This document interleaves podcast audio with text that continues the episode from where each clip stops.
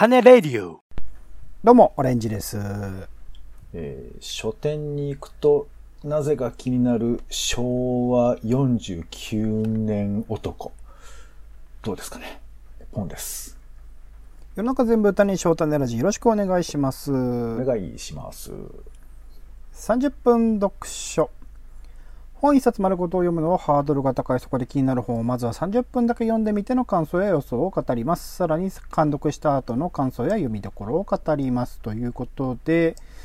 えっ、と、前回はね、まあ、監読編は特別にというところで、えー最近読んでる本ということで、作家の手帳というね、まあ、同人誌といいますか、えープロジェクトについて紹介をさせてもらったんですけど、えー前回というかね、前々回から読み始めている小説を今回監読編としてまず紹介していきたいなと思っております。うん。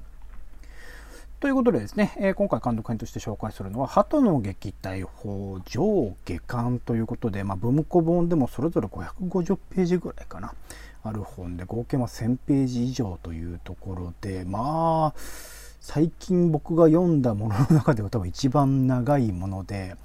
今回もまあ2週間でちゃんとがっちり読めたっていう感じではないんですよね。ざーっとこう流し読んでいった感じではあるんですが、ちょうど今ね、えーと映画も公開されているタイミングでもありというところなので、まあ、その映画とお照らし合わせながらというかね、映画も行ったんですか？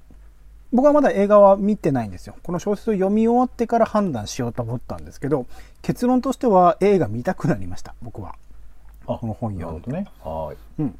というところではあるんですが簡単に紹介しますね。一応まあえっと山田風太郎賞など受賞している作品でもありこれ連載に3年を要したっていう作品ということで、えー佐藤翔子さん本人にとってもかなり思い入れがある作品のようです。で一応ストーリーとしてはかつて直木賞も受賞した作家津田真一はとある地方都市で送迎ドライバーをしてここをしのいでいた前から親しくしていた古書店の老人の訃報が届き形見のカバンを受け取ったところ中には数冊の絵本と古本のピーターパンそれに3000万円を超える1万円札つまり3000万円ですねが詰め込まれていた。ところが行きつけのリアス店で使った最初の1枚が偽札であったことが判明勤務先の社長によれば偽札の出所を追っているのは警察ばかりでなく1年前の雪の夜に家族3人が失踪した事件をはじめ街で起こる街で起きる騒ぎに必ず関わる裏社会のあの人も目を光らせているというということで。まあ、このストーリーだけではなかなかわからないというか、小説自体もこんな、なんかわかりやすい始まりからじゃないですよね。この3人の家族が、あまあ、行方不明になったっていう話のその3人の物語から始まるところで、で、一番最初、えっと、前回もちょっと言いましたけれども、この前書きの部分で一番最初、この物語は実在の事件をベースにしているが、登場人物は全て仮名である僕自身を例外として、津田真一ということで、基本的にはこの作者、えーこの小説を書いているという設定の、え人物がいて、その人物が語る物語というところが、この作品の、まあ、ある種肝というか、この作中の中でも、えー津田真一が実際に現実に彼自身の物語を語っているところもあれが彼自身が経験した頃からことから推測した物語みたいなものを、まあ、小説に盛り込んでいるところもある。だからその小説で普通に僕はそのなんだろう現実のものとして津田真一がいない世界の話を見ているんだけど時折その津田真一自身の視点がそこにも入り込んでくるんですね。これは私の想像であるがみたいな感じで、えーところどころに突っ込みみたいなものが入ってくるっていうところでこれはなかなかやっぱり小説ならではというか小説内小説みたいなものか、えー小説自体現実自体とこううまくこうクロスオーバーというかねそこら辺がこう行き来するような作り方みたいなところがこれはなかなかすごい面白いなと思ったところでもあるし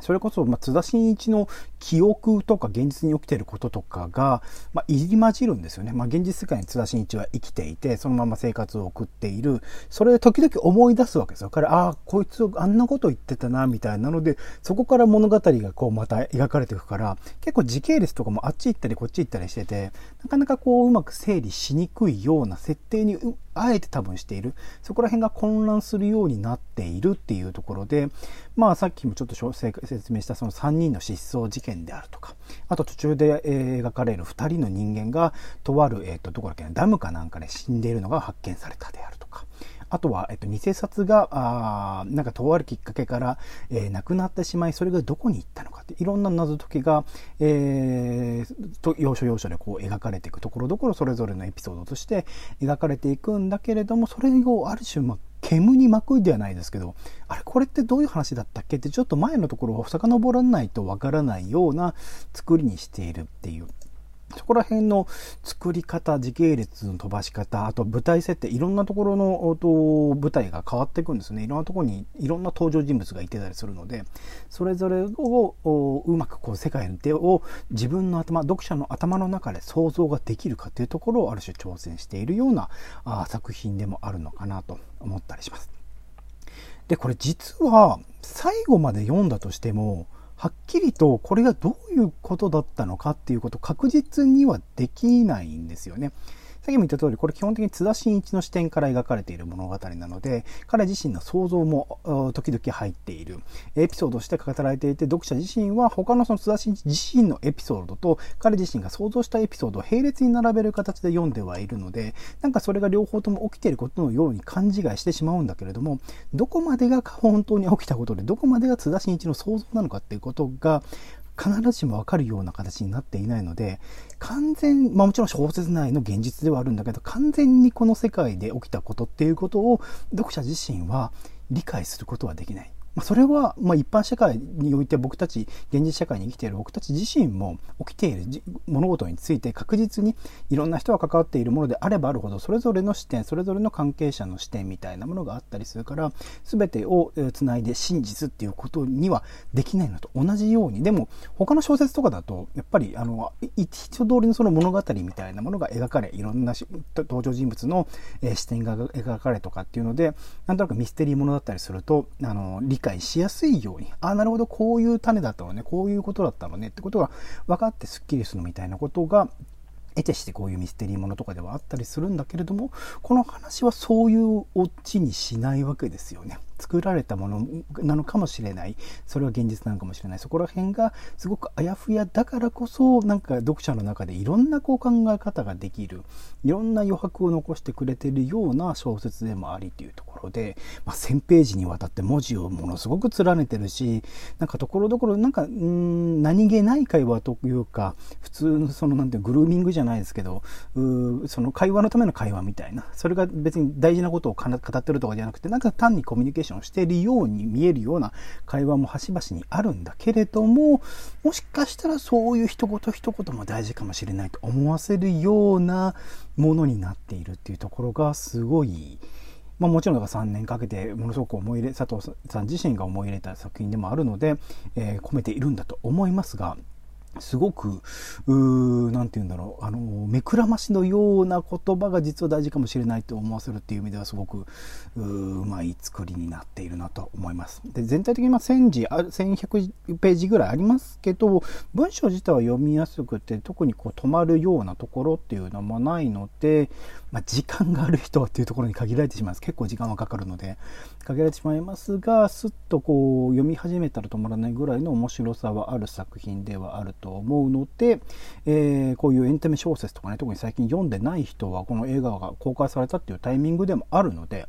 ぜひぜひ読んでみてほしいと思いますし、僕自身はこの小説を読んで、やっぱり、えっ、ー、と、一通りの、なんだろうな、あの自分の頭の中で作った物語みたいなものの答え合わせじゃないですけど、一つの考え方としてのお答えが、あの、映画になっているんじゃないかなと思って期待はしているので、ぜひぜひ、あの見てみたいなと思わせてくれるような小説の体験でございました。はい、そんな感じですかね。ポンさんじゃ何か質問か何かあれば感想でもいいんですが、いかがでしょうか？全然わかんないね。いや、わかる。な、いや、つまり、わかんないってごめんなさい。ちょっと乱暴だったですけど、なんかこ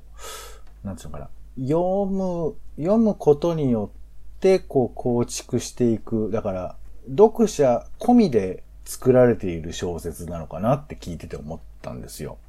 うんうん。だから、うん詰まるところ、僕がそこに関与、直接やっぱしないと、なんか分かったようなこと何にも言えないし、多分設定みたいなことを俺が聞いてそれを認識したとしても、うん。それはあんまり意味がないような気もさらにするので、うんまあ強いて言うならこの鳩の撃退法っていうのは、うん。あの、まあ根幹を触れない方がいいと思いつつ、うん何なんだろうなっていうのは思うよね。なんかそれこそ、えっと、映画版の、えっと、サイトで裏サイトって言って、うんなんかその考察とかを自由に書いてくださいねみたいなツイッターのキャンペーンがあるみたいなんですけど、はいそこでも鳩の撃退法っていうのはどういう意味でしょうかっていうのを作り手側が問うていたので、はい、はい。肝なんだと思う。人で一応の答えというか、まあ、鳩っていうのはどういうことかってことは明確に書いてあるので、そ本文にね。れ、うん、本文に書いてあるので、それをどういうふうにえーしたのかっていうところは一応物語としては答えてはいるかなとは思います。いや、だから、まあね、数々これ、あの、30分読書コーナーで話してますけど、んミステリー小説ってのは本当難しいね。どう、どう、でも面白そうなんでしょ？今読んだ限りだと。面白そうっていうか面白かったですよ。ああ。いやいやいや、なんかまだちょっと確信に触れきれてないみたいなことも言ってたからさ。えいや、だから読み切って、なおそこの余白は残してくれてる作品だってことですね。あーもう一周しようみたいな気持ちってことですか？もう一周したら分かるっていうものでもないんだと思います。それを、ほうほう、うん。難しいね。あの、なんて言うんだろう。そこを読者側に委ねてくれている。だからこそ、それを埋めたではないけど、一通りをつなぎ合わせた物語として映画版は見てみたいけど、うんその映画版が多分答えではないんですよ。それが全てではなくて、いくつものこう、平行世界みたいなのが描けるんだろうなと思います。うーんなるほどね。いやー、うーちなみに僕も、うんえっと、最後に、えっと、これ、糸井重里さんが、えっと、解説文書いてるんですけど、すげえ糸井重里さんが書いてることピンとこなかったんで、はい。ああ、まあ、まあ、うん、なんだろう、人それぞれだなって感じです。うん。まあでもすごいね。それだけ幅広い感想を人に語らせながらも、実態というものが、なんていうかこう、曖昧なままで読みたいと思わせるっていうさ。うん。だって普通内容も面白みも、その喋ってるやつの意見もバラバラだったりすると、は？って感じだけど、でもそれがまあ魅力ってことだよね。だと思います。これだけの文章を尽くしてもそうかって感じはあるし、やっぱり。うんなるほどね。まあでも、いわゆるなんか難しげな言葉で考察系というよりかは、もうちょっと違う観点みたいな感じがしますね。こう、小説ならではの。いろいろ語りがいがあるものではあるかなとは思いますね。ちょちょっと、ちょっと気になりました。ありがとうございます。大変なんで、覚悟があればぜひ読んでみてください。はい。はい。では、続いて30分読書編ですね。今回は、えっ、と、平田織田さんの演劇入門という本を持ってきました。結構前ですね。1998年に出されている、講談社からね、出されている、講談社現代新書か。が出されている本なんですけど、ちょっとまあ個人的に、えっと、継続的に企画しているイベントの課題図書みたいな感じでよあの読み始めたところでもあったのあ、じゃあせっかくやるならやろうかなと思って、えっと、読み始めてみました。で、30分で、まあ、序盤ね、前書きというところで、この、えっと、演劇入門というのがどういう本なのか、みたいなところが語られている。まあ、あの、平田さんずっとおっしゃってることですけど、まあ、演劇っていうのをね、一般的に、より一般に、まあ、学ぶ場合を、まあ、彼自身ね、えっと、兵庫県に、えー新しい大学が、まあ、できて、そこの、まあ、えっと、トップになられてっていうところで、演劇を教えられてたりしますし、もともとずっと教えてらっしゃったりもするので、まあ、その演劇教育みたいなことを一般に普及させる。あとは、まあ、脚本みたいなものをね、えー誰でも書けるものだよというところで書き始めてみればという足がかりになるような、えー本として作っていらっしゃるようです。で、まあ一番最初第1章のところでは演劇のリアルと現実のリアルというところでリアルのセリフとは何かというところから始まるところで、ここら辺とかね結構あのえー、と序盤から結構目から鱗というか結構面白い話が書いてあるんですよね。で、その第一章の最初のところまで30分ぐらいで読んだんですが、んそのセリフみたいなもの、リアルなセリフっていうものを作るときに、えーどうするかっていうところなんですよね。セリフを書く際には遠いイメージから入ることが原則である。遠いイメージというのはちょっと分かりにくいかもしれない。具体的に考えてみよう。はじめに美術館に関するイメージっていう、まあ美術館をね、設定にした、えっ、と、セリフの、えー会話みたいなものを描くときに、美術館っていうものを直接的に描かずに、いかにしてその人たちが美術館にいるかっていうことを想像させるセリフを描くかっていう。直接的説明的なセリフではなくって、えーその人たちはこのせ会話をしてるってことは確かにこの美術館にいるんだなってことが分からせられるようなあー話会話っていうものを書くっていうところで、今言ったような遠いイメージを持ってきる。イメージ美術館に関するイメージを浮かべてみる。いくつか考える絵があるなとか静かだなとかデートに向いてるなとかいろいろ美術館のイメージあると思うけどそれをイメージの遠い順に並べてみるみたいな直接的な表現ではない、まあ、例えば絵があるところだと美術館直接的すぎるので直接的ではない静かだなとかデートに向いてるとか他のものでもいくらでも置き換え可能なキーワードを引っ張り出してそれを会話に生かしてみるとあの説明的ではなくそれを理解させることができるんじゃないかみたいなことが書いてあって。結構個人的にはそこら辺の作り方とか全然イメージになかったので最初から目から鱗の話が聞けたので前編通して読むとあの僕も演劇を結構見てたりそれこそドラマだって映画だってかかなりの数見てますけどあの作り手視点っていうのはなかなかねまだまだあの学べていないことが多かったので改めて入門というところで、えー楽しみに読んでみたいなと思っております。はい。では、ポンさん、3分読書お願いします。今回は、えー僕があいつと一緒に育った頃という話をしたいと思います。なんだろえーどうですかね。こち亀と一緒に育った人、それから、ワンピースと一緒に育った人、あと途中で、えースピリッツに乗り換えして、えーそうだななんだろうね。ホイチョイプロダクションの、えー漫画で育った人とか。つまりですね、漫画で自分の人生を終える人っていると思うんですけど、オレンジさん自分の人生終える？終える。追うってこと？そう、いや、だから、だ何を見てきたかで？うんそう、いや、何見てたかっていうか、一緒に、い伴走してたって感じ？い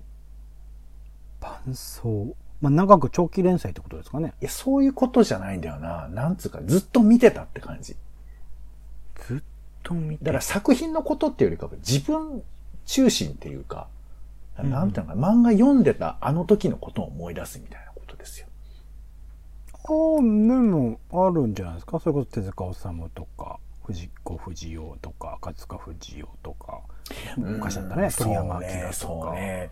あのまあ、だから多分、オレンジさんはね、あの知識があるからそう思うんですけど、俺なんかバカですから、あの、小学丸年生っていうのをずっと買ってたの、僕は。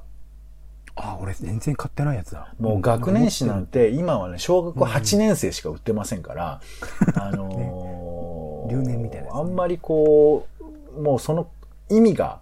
伝わらないとは思うんですけど、なんかね、やっぱりこうちょっと真面目なうちで漫画雑誌買うのって結構ハードルがあったから、学年誌を買うことで、で、そこに、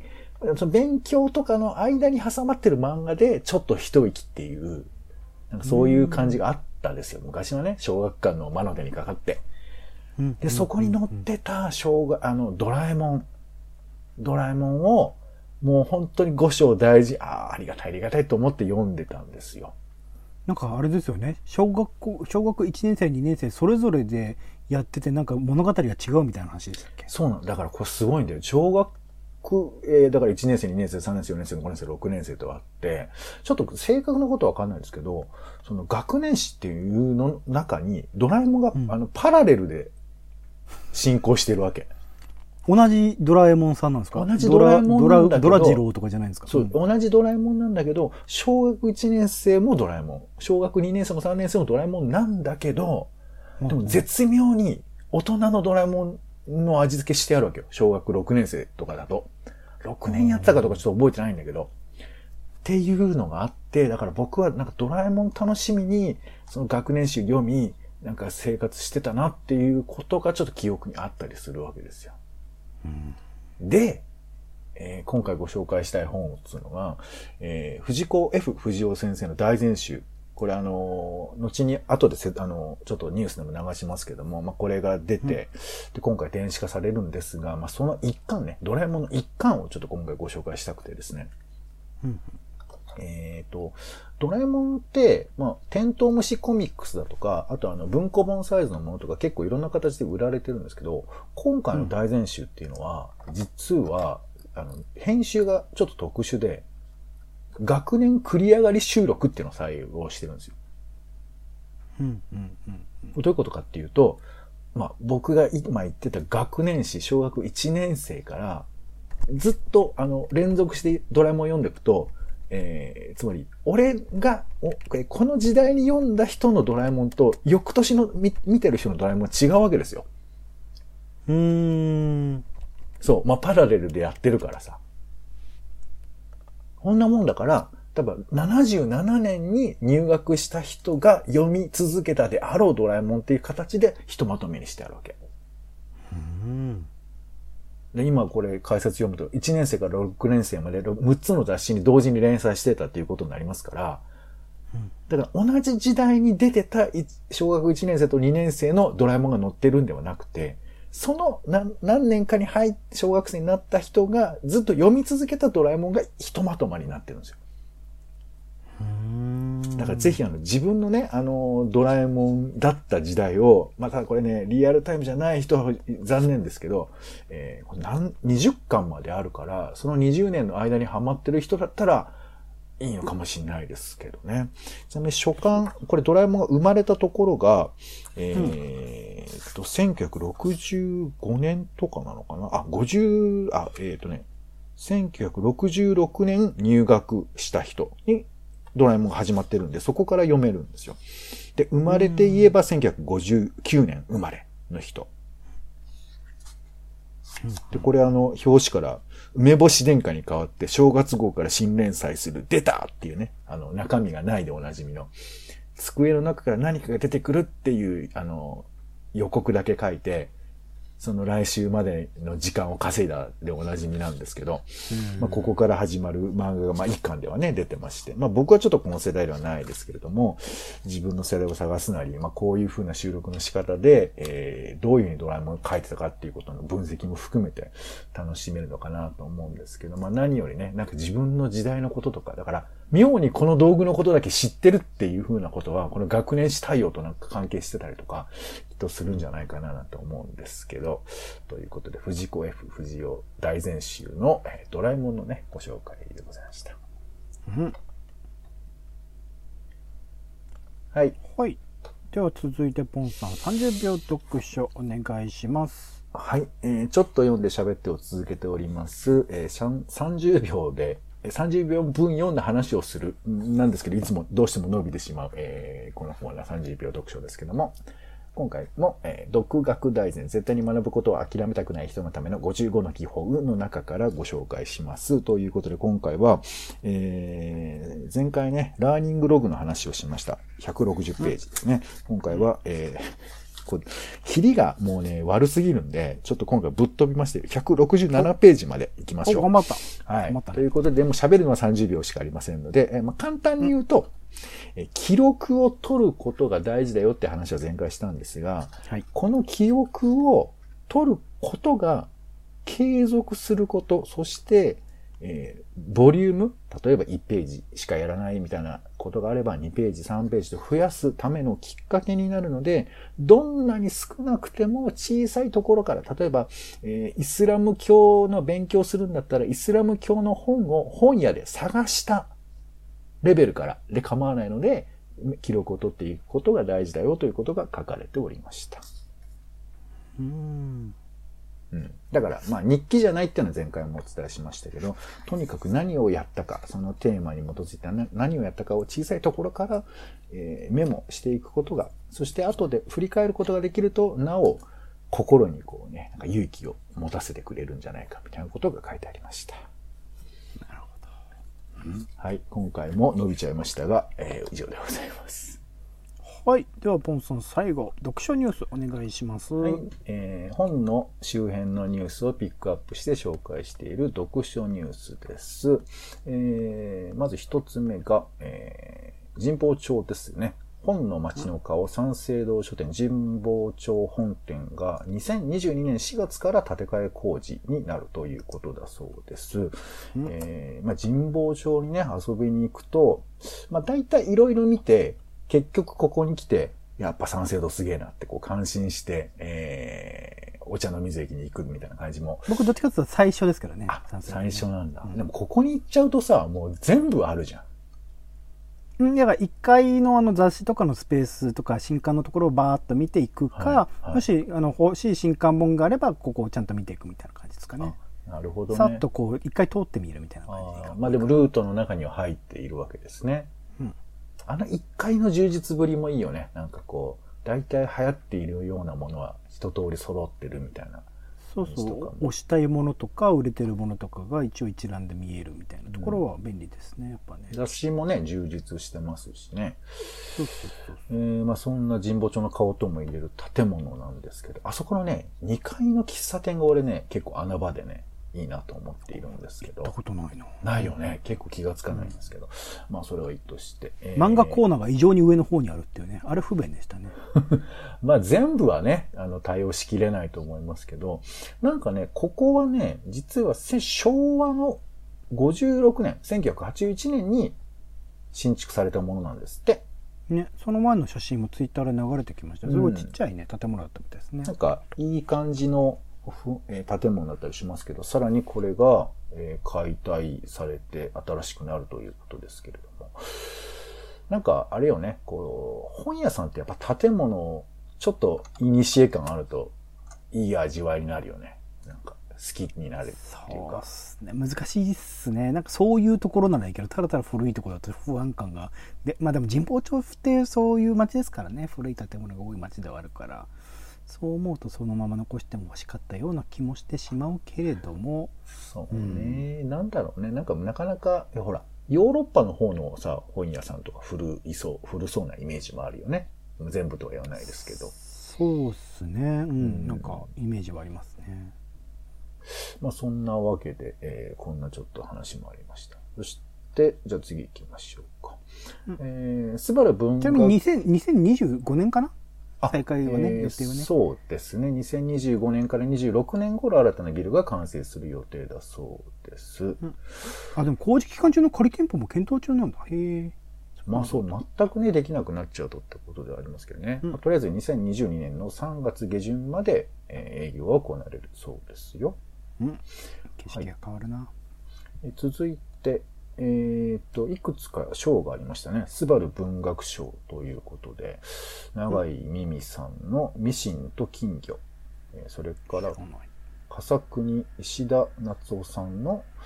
我が友スミスに決まったということで、スバル文学賞、これ集英社主催のものだそうですが、まあなんかね、こういうのって本当に正直全然わかんないんですけど、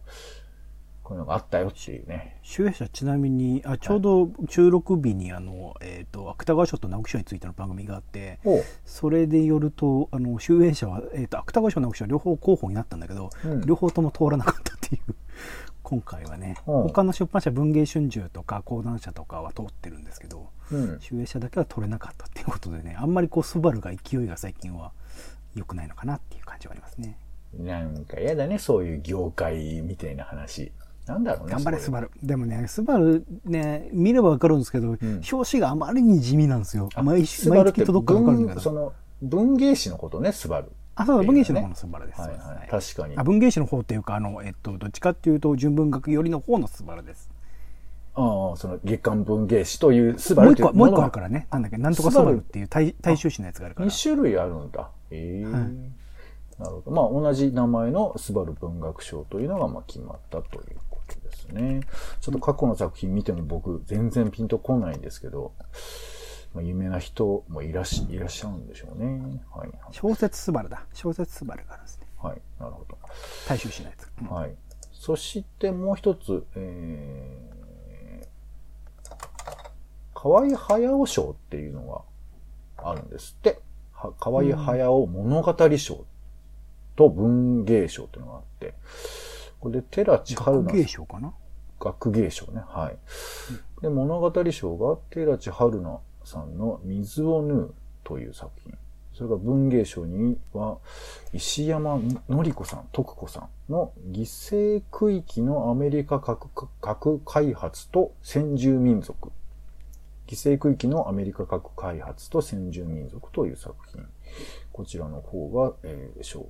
受賞されたそうですね。いっぱい賞あるんですな。河合駿のが小説ってなんかピンとこない感じもありますけど、そうなんですね。そうね。まあ、彼が書いてたわけじゃないけれど、ってことなのかな。まあ、文化庁の長官とかやってらっしゃいましたから、うんうんあと、河合駿財団とかね、そういうものがあったりするっていうことなのかもしれません。なるほど。はい。そして、続いて、えー川崎市の藤子 F 藤尾ミュージアムですね。えこれが、えー9月3日に開館10周年だそうです。あら。おー全然いけないままだな。あっという間だな。そうか。いや、なんかね、ドラえもんの誕生日が9月3日だそうですね。そういうことで、えー10周年だそうですけども、えー今はね、原画展なんかがやっているみたいですけども、なんかね、うん。あの、ビジュアル見ると、ドラえもんのキャラクターとかが、ちょっとこう、少しこう、のんびりした山の中にある、この建物の中で、えー綺麗なジャイアントがいたりしますよ、ここ。ねはい。なんかとても写真は見たことあります。のんきな感じのところでいいなと思います。まあここの10周年ということで、まあ、えー展示も、えーやってたりしますし、あと先ほどちょっとお伝えした藤子 F 不二雄大全集。えーこちら、えー先ほどドラえもんご紹介しましたけど、それ以外にも様々な、えーおばえ、お化けの九太郎とかね、えーありまして、その辺が全115冊、プラス別冊が4冊あって、えーこれが9月3日から順次配信、まあ、電子版で読めるようになると。これ実際さ、僕持ってるんですけど、一巻を。もう一巻もね、こう700ページを超えてるんですよ。だから僕の持ってるのは独学大全とドラえもんをこう合わせると、もう完全に狂気っていうかもう筋トレみたいになっちゃうんですけど、そうそう。まあまあちょっとど、どでかいので、まあこれは電子版ね、なんか、もしがっちり読みたい人なんかはそれもそれでいいのかななんて思いますけど。一冊ぐらいも、なんか持ってます？ドラえ、あの、うちの兄貴が好きだったんで、ドラえもんのこれの全集のやつのね、うん。えっと、10巻ぐらいまで多分うちにあるんじゃないかな。おー、さっきみたいそうなんだ。10巻で、ちょっと諦めたのかな？どうなんだろうね。えっと、あ兄貴が家を出てって、まあいいや。ありがとうございます。はい、ありがとうございます。えーそして、あとなんか、批評カルチャー誌、イマジナリーというのが創刊されるそうですね。えー、ゆめみねむさんってあの、アイドル活動をやってた方が、なんか、はい、電波組だった人ですね。出版レーベル、夢見社というね、えーところから発行されるこの雑誌だそうです。なんか、すごいね、批評カルチャー誌が新しく出るっていうのはなんかすごいなと思いますが、これご存知ですか？オレンジさん。あ、この前のイベント見てました。あのうん水野さんとゆっけんさんが言ってた。なんか、うーん、そうっすね。あの、もともとお二人とも、いろいろな面で発言をされ、積極的にされてる方々はいなので、水野しずさんとゆっきゅんさんが編集長ということですね。まあ、年2回とかっていうペースなので、まあ、どういう内容になっていくのかっていうのはちょっとわかんないですけどね。うん迷子特集テーマを設けて既存のメディアで未だ取り上げられていない実力のある人やカルチャーなどにフォーカスするということで。面白そう。はい。まあなんかね、新しいものをあのキャッチアップするとか、大きくね、あの注目されてないものを見つけるとか、大きく皆さんにね、あのここにいますよって伝えるっていうのは、なんか、真似したいなっていう気持ちもね、あったりしますけどね。はい。ということで、まあそんなものも出るらしいですよというお話でした。はい。読書ニュースは以上です。はい、ありがとうございます。30分読書も以上でございます。今回は監読編としまして、佐藤翔吾さん、鳩の撃退法上下巻。さらに30分読書編としまして、平田織座さん、演劇入門。そしてポンさん3分読書では、えー藤岡 F 藤尾さんによるうドラえもんなのかなこれは。ドラえもんです。えードラえもんですね。を紹介してもらいました。